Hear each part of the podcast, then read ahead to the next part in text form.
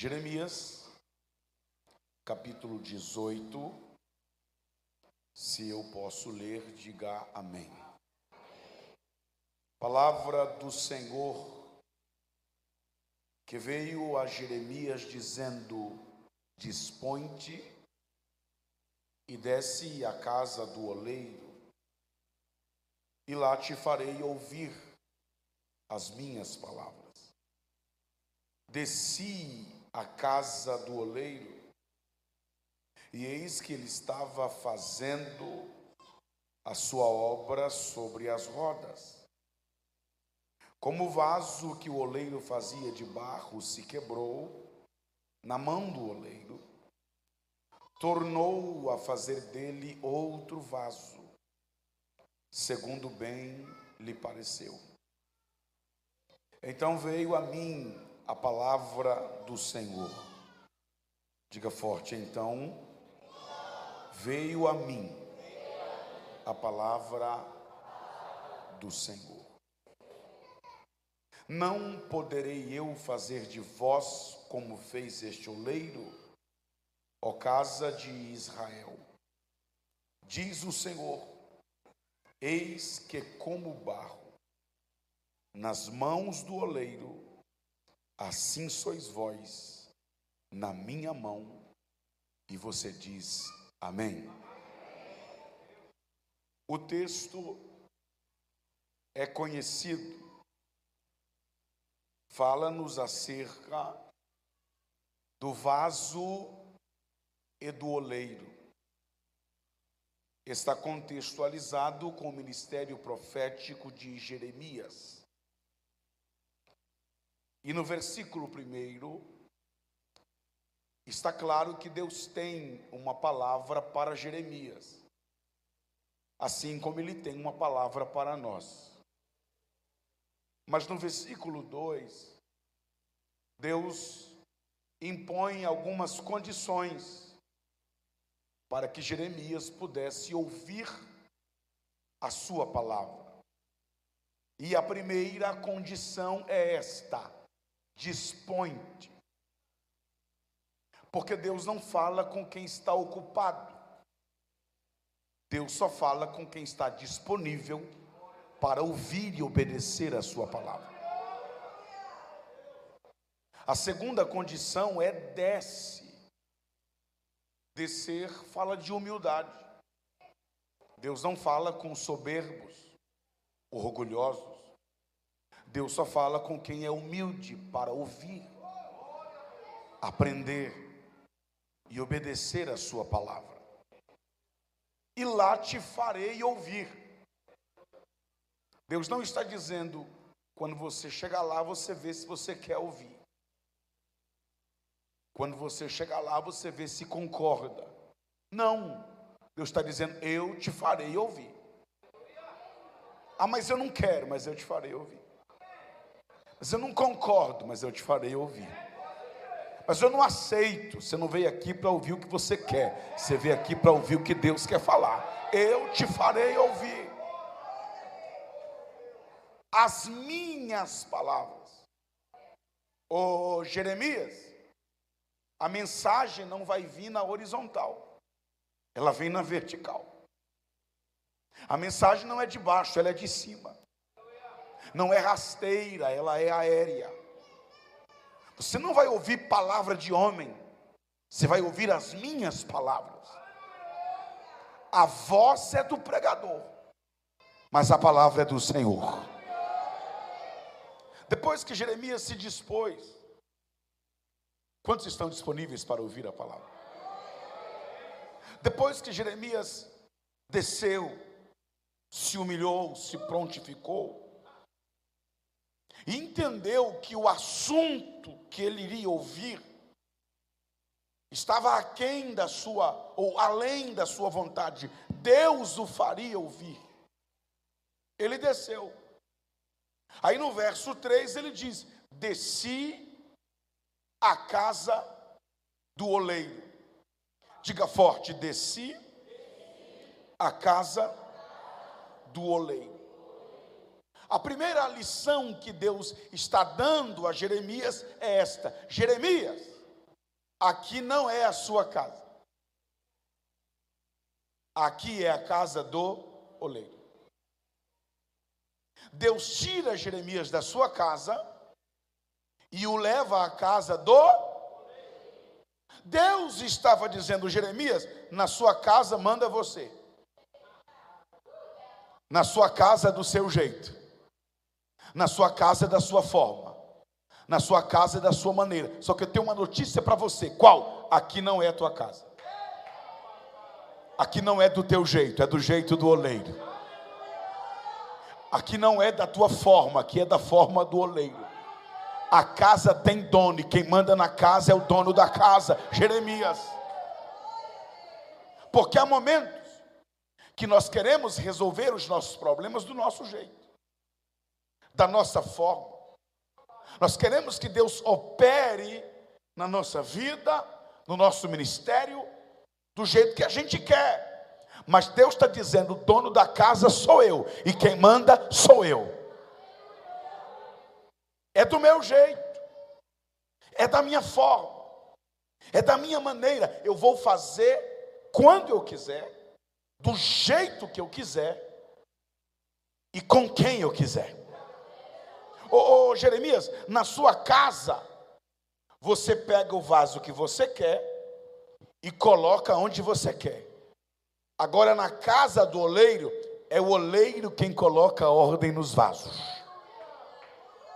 Então, essa foi a primeira lição. Jeremias, aqui não é a sua casa, aqui é a casa do oleiro. E quando Jeremias chegou na casa do oleiro, o oleiro estava trabalhando, ele estava fazendo alguma coisa. Pastor, que horas que Jeremias foi na casa do oleiro? O texto não diz. A única coisa que o texto diz é que quando Jeremias chegou lá, o oleiro estava o oleiro estava trabalhando. Se ele foi de manhã, o oleiro estava trabalhando. Se ele foi de tarde, o oleiro estava trabalhando. Se ele foi de noite, o oleiro estava trabalhando. Se ele foi de madrugada, o oleiro estava trabalhando. Se ele foi segunda, o oleiro estava trabalhando. Se ele foi terça, o oleiro estava trabalhando. Se ele foi quarta, o oleiro estava trabalhando. Se ele foi quinta, o oleiro estava trabalhando. Se ele foi sexta, o oleiro estava trabalhando.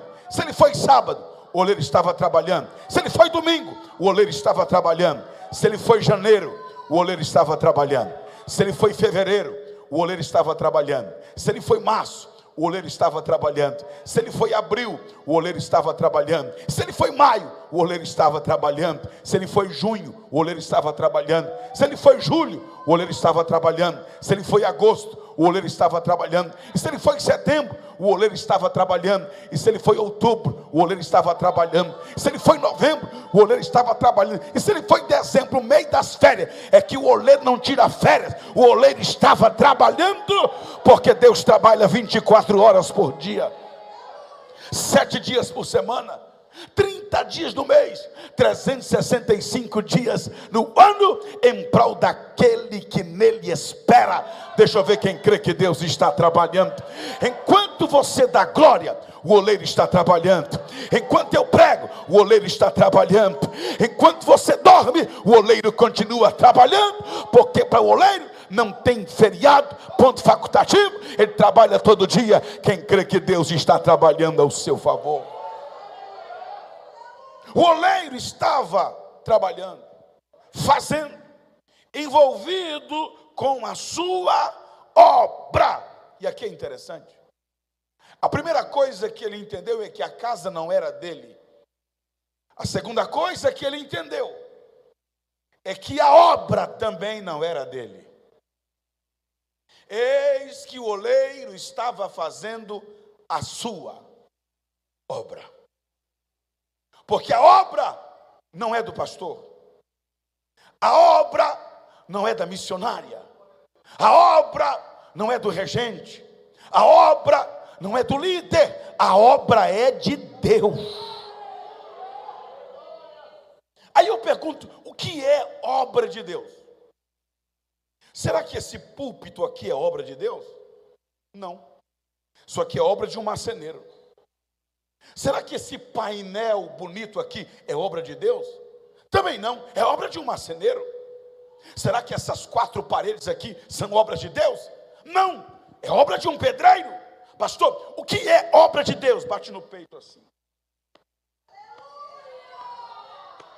E diga: Eu sou obra das mãos de Deus. Eu sou obra das mãos de Deus. Obra de Deus não é púlpito, obra de Deus não é cadeira, obra de Deus não é parede, obra de Deus são vidas, são almas. Deixa eu ver quem é obra das mãos de Deus. Levante a mão e dê um brabo de glória ao Senhor. Quando Abacuque orando e ouvindo a palavra disse: Aviva, ó Senhor, a tua obra. Você é a obra. E Ele quer avivar você. Eis que o oleiro fazia a sua obra sobre as rodas. Diga forte, sobre as rodas. Pela primeira vez, diga assim para alguém: Deus vai te pôr nas rodas.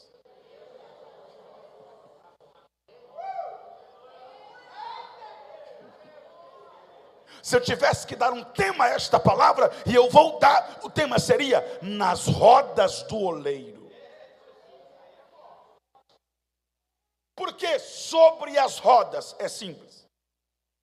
Porque o oleiro trabalhava assentado em um banquinho, e havia uma engenhoca na sua frente, feita por duas pedras e um eixo de madeira.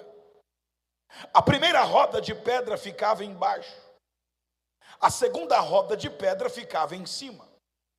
Havia um eixo de madeira que ligava a roda de baixo na roda de cima. O vaso estava sobre a roda de cima. Com os pés assentados, o oleiro rodava a roda de baixo. Com as mãos, ele moldava o vaso que estava sobre a roda de cima. Então, quando Jeremias chegou na casa do oleiro, ele viu a seguinte cena: o oleiro sentado, com os pés rodando a roda de baixo e com as mãos moldando o vaso em cima. O oleiro representa Deus, o vaso representa você. E a primeira cena que ele viu foi o oleiro assentado. E aqui eu descubro que o oleiro trabalha sentado. As maiores visões de Deus na Bíblia, ele estava como? Sentado. Todas as vezes que um homem de Deus, um profeta de Deus, estava em um momento de situação, Deus abria o céu e ele via Deus sentado. No ano da morte do rei Uzias, eu vi o Senhor sentado. Aqui é capítulo 1. Eu estava nas margens do rio Quebar, entre os exilados da Babilônia, o céu se abriu, eu tive visões de Deus e eu vi quatro querubins, uma plataforma e um trono, e no trono Deus estava assentado. Apocalipse capítulo 4, João está exilado na ilha de Patmos, aí ele diz: Olhei, uma porta aberta no céu, uma voz dizendo: Sobe aqui, fui arrebatado e vi no céu um trono armado, e no trono alguém assentado. Se Deus está sentado, quem crê que Ele está sentado? Então pode ficar tranquilo que Ele está trabalhando. Deus sentado é Deus trabalhando. Deus sentado é Deus no comando. Deus sentado é Deus salvando, Deus sentado é Deus curando, Deus sentado é Deus batizando, Deus sentado é Deus guerreando, Deus sentado é Deus abrindo porta. Quem crê que Deus está assentado? Aí eu pergunto, pastor Gabina, se sentado Deus trabalha, se sentado Deus cura, Se sentado, Deus batiza. Se sentado, Ele abre porta. Se sentado, Ele salva. Se sentado, Ele vence batalhas. O que é que Ele não faz em pé?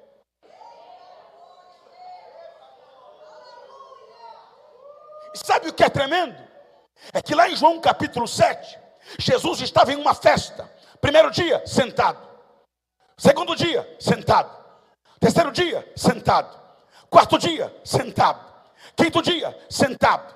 Sexto dia, sentado. Mas no último dia da festa, o texto diz: Jesus se levantou.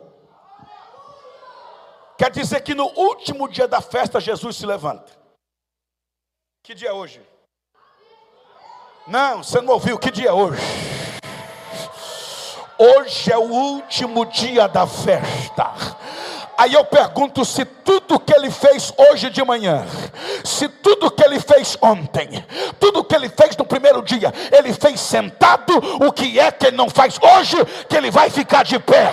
Quem crê que ele está de pé no trono, quem crê que Deus está se levantando ao teu favor, a Bíblia diz, Salmo 12, verso 5: por causa do clamor do justo e do gemido do necessitado, eu me levantarei agora do meu trono e salvarei a quem por isso suspira. Deus está se colocando de pé no trono ao seu favor. Então, primeiro aspecto do trabalhar do oleiro: o oleiro trabalha sentado. Segundo, o oleiro trabalha com os pés e o oleiro trabalha com as mãos. Eu recebo autoridade para dizer que Deus vai colocar os pés e as mãos na sua história. Pastor, isso, o que isso quer dizer? Não sei, só sei que é grande. Por que não sei? Porque eu sou criatura, Ele é o Criador. E a Bíblia diz que Deus é espírito, e espírito não tem pé, espírito não tem mão, espírito não tem olho. E quando a gente e a Bíblia fala dos pés de Deus, das mãos de Deus, dos olhos de Deus, é uma linguagem antropomórfica. É a Bíblia atribuindo forma humana a Deus que ele não tem. Mas como entender esse negócio de pés de Deus, de mão de Deus? Ei, o povo de Israel ficou 430 anos escravo no Egito. Depois de 430 anos de escravidão, Deus manda dez pragas, abre o mar vermelho e arranca o povo de lá. E sabe o que foi que os egípcios disseram?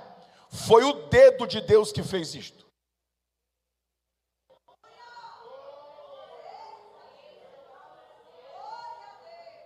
Eu disse que Deus vai colocar o que na tua história? Os pés e as mãos. Alguém entendeu aquilo? 430 anos de escravidão. 3 milhões de escravos. Deus manda da espraga, abre o mar vermelho, arranca o povo de lá, sustenta 40 anos no deserto, e os próprios egípcios disseram: Foi o dedo de Deus que fez. Aí eu te pergunto: se só o dedo de Deus arrancou 3 milhões de escravos do Egito, o que será que o pé e a mão de Deus não faz na sua história? Levante a mão bem alto que eu vou profetizar. Na história de Israel, Deus só colocou o dedo, mas na sua história, Deus vai colocar a mão inteira. Quem crê que Deus está colocando as mãos? Quem crê que Deus está colocando os pés? Quem crê que Deus está entrando de cabeça na tua causa, de cabeça no teu problema, de cabeça na tua guerra, Ele coloca a mão hoje. Olha a mão de Deus no seu casamento, olha a mão de Deus na sua família. Olha a mão de Deus na tua empresa. Olha a mão de Deus na tua chamada. Olha a mão de Deus no seu ministério. O oleiro trabalha com os pés. E o oleiro trabalha com as mãos. Mas sabe o que é mais tremendo? É que com os pés o oleiro rodava a roda de baixo. Só que o vaso não está sobre a roda de baixo. O vaso está sobre a roda de cima. E por que a roda que tem que rodar é a de baixo? É simples. Porque tem um eixo de madeira que liga a roda de baixo à roda de cima. De maneira que quando a roda de baixo roda, a de cima também roda. Não entendi, pastor? Vai entender agora. A roda de baixo representa a terra. A roda de cima representa o céu o eixo de madeira que liga a roda de baixo, terra, na roda de cima, céu, representa a cruz. E sabe o que é tremendo? É que quando a roda de baixo roda, a roda de cima também roda. Quando tem movimento embaixo, também tem movimento em cima. Quando tem oração embaixo, também tem resposta em cima. Quando tem clamor embaixo, também tem vitória em cima. A roda de baixo age e a roda de cima reage. No céu não tem ação pela sua vida. Repito, no céu não tem ação pela sua vida. A única ação do céu por mim e por você se chama Jesus. Porque Ele nos amou primeiro. E porque salvação é um projeto que nasceu no coração de Deus e uma iniciativa de Deus. Agora, tirou a salvação, no céu não tem ação, no céu tem reação. Você age aqui embaixo e Deus reage lá em cima. Você manda a glória de baixo para cima e Deus manda a glória de cima para baixo. Você clama aqui embaixo e Deus responde lá em cima. Me prova na Bíblia, eu provo. O que dois ou três concordarem aqui na terra, também será concordado no céu. O que é ligado na terra, também é ligado no céu clama a mim e responder-te-ei. Se o meu povo, que se chama pelo meu nome, orar, se humilhar, se arrepender e buscar a minha face, eu ouvirei do céu, perdoarei os seus pecados, sararei a sua terra. Trazei todos os dízimos à casa do tesouro, para que haja mantimento na minha casa. E depois, fazei prova de mim. Se eu não abrir as janelas dos céus e derramar sobre vós uma benção tal, que dela vos advém a maior abastança. Eu estou tentando te dizer que para o céu se mover lá em cima, primeiro você tem que se mover aqui embaixo. Sabe por que o céu está parado ao teu favor? Porque você está parado em favor do céu. Tome uma atitude aqui embaixo, e haverá uma reação lá em cima. Rode a roda de baixo, que Deus irá rodar a roda de cima. Quantos estão entendendo essa palavra aqui esta noite? Ação na terra reação no céu. Agora, sabe o que é tremendo? É que em cima da roda de cima está o vaso. Está o quê? E quem é o vaso? Eu, você, e daí? E daí? que se a roda de baixo roda, a de cima também. Se a roda de cima roda, o vaso também.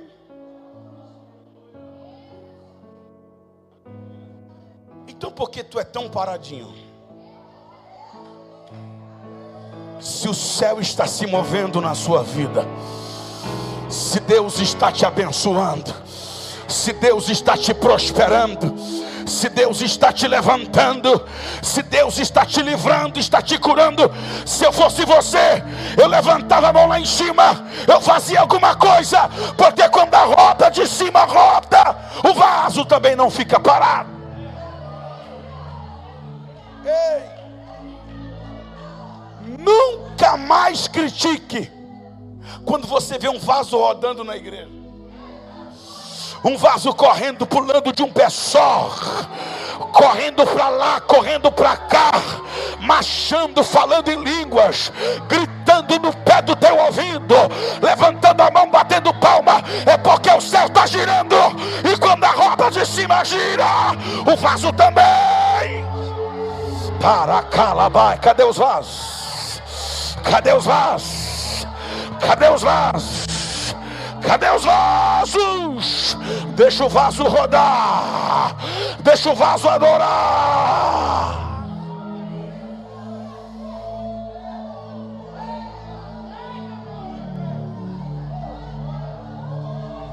Por que, que esse irmão grita tanto do meu lado?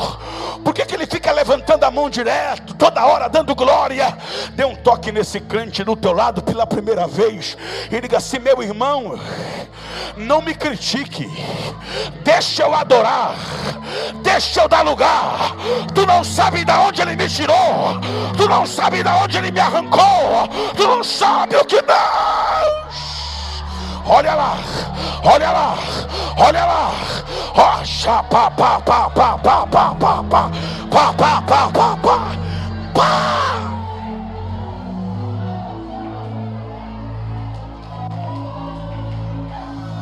Quando o céu desce, os vasos rodam.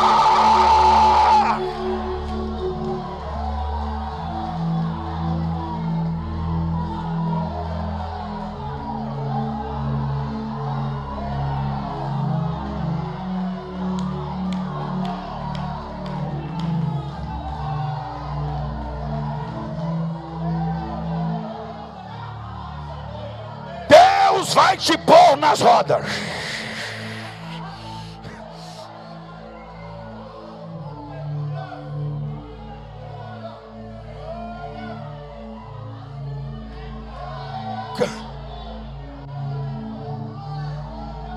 Pastor Gabina, como é que eu vou vir para um culto desse? Que o céu está se movendo.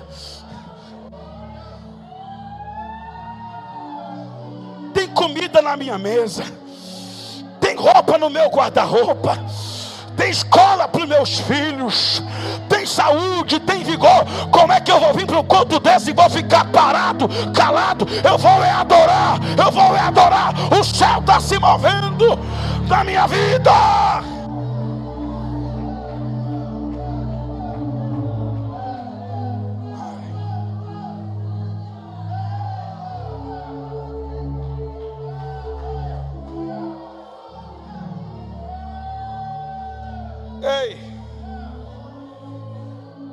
O oleiro fazia a sua obra sobre as rodas. Agora escute. Verso 3 diz: obra. Diga forte: obra. Não existe coisa mais feia do que obra.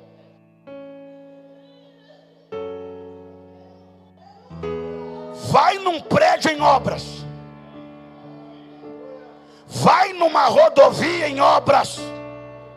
O negócio é tão feio que eles colocam assim: desculpe o transtorno. Estamos em obras. Agora olha o verso 4. Agora não é mais obra, agora é vaso, agora tem forma, agora tem beleza, agora tem valor. Assim era você, você era obra, mas o oleiro te transformou e hoje você é vaso.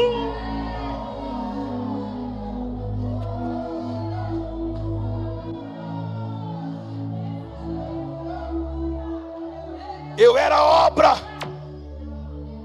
mas hoje eu sou vaso.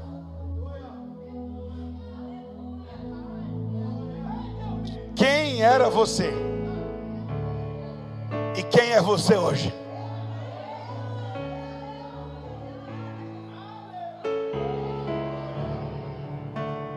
Então deixa o vaso rodar.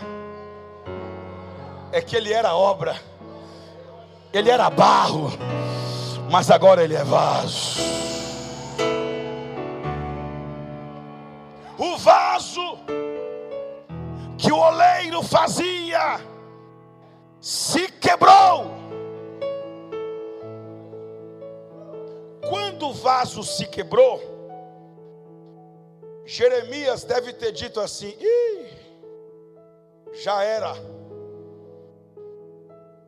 Quando o vaso se quebrou, Jeremias deve ter olhado e dito assim: já era. Só que você esqueceu de uma coisa, Jeremias. O que? Aqui não é a tua casa. Na tua casa quebrou, joga fora. Na minha casa quebrou, eu conserto. Quebrou, eu faço de novo. Quebrou, eu dou mais uma chance. Quebrou, eu dou mais uma oportunidade a minha geração não conserta coisas. A minha geração joga fora e compra outro. Já pensou se Deus fosse assim?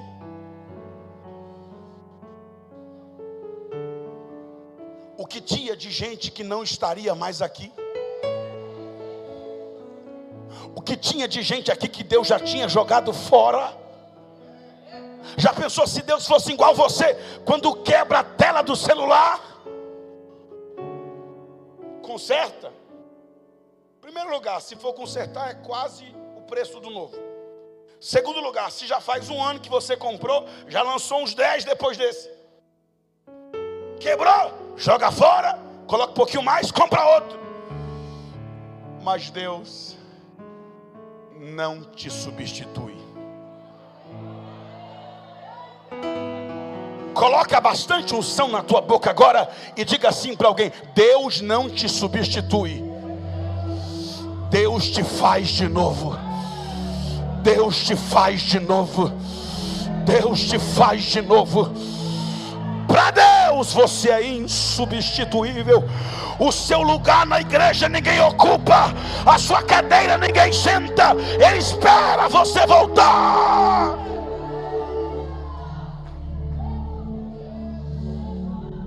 Agora olha o detalhe.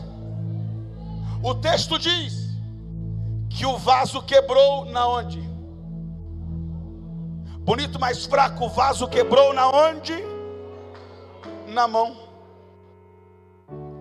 O vaso que o oleiro fazia quebrou na mão. Sabe o que isso quer dizer? O vaso quebrou, mas não caiu. O oleiro segurou na mão.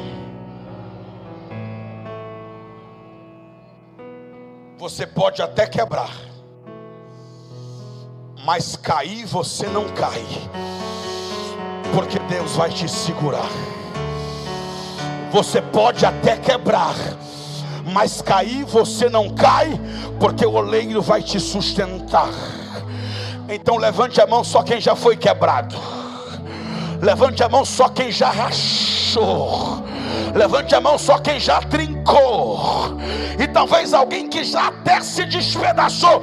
Levante a mão bem alto e arranca o, o, a voz lá de dentro e grita. E diga assim: inimigo, Diga inimigo, eu posso estar tá quebrado, trincado, rachado, despedaçado, mas eu ainda estou na mão do oleiro, na mão do oleiro.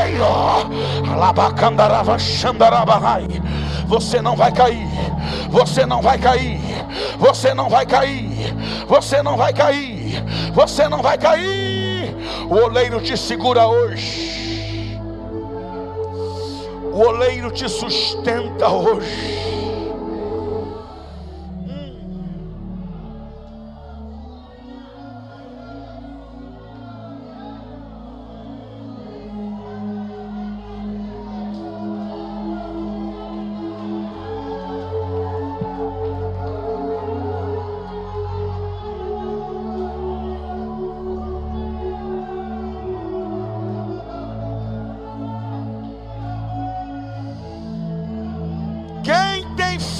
Fôlego grita bem alto: quebrado sim, mais forte, quebrado sim, pela última vez, quebrado sim, caído jamais.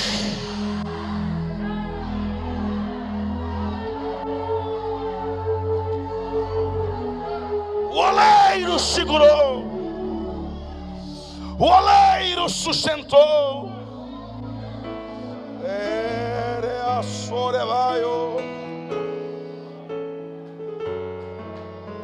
Quebrou, mas foi na mão do oleiro. E o oleiro é especialista em consertar vasos quebrados. Alguém entrou aqui hoje quebrado Alguém entrou aqui hoje trincado, achado, rebentado, despedaçado, talvez até caído. Mas hoje o oleiro junta os cacos e te faz de novo. Ele é o Deus da segunda chance. Ele é o Deus da segunda oportunidade. Ele está dizendo: é hoje é hoje. É hoje que eu vou te restaurar. É hoje que eu vou te consertar. Nem precisa esperar eu terminar de pregar. Se quiser conserto, pode vir correndo, se joga de joelho, porque o oleiro quer colocar as mãos.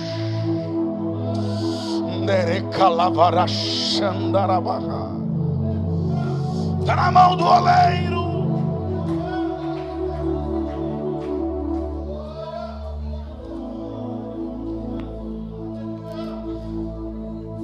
Aí o oleiro chega para Jeremias e diz: Jeremias,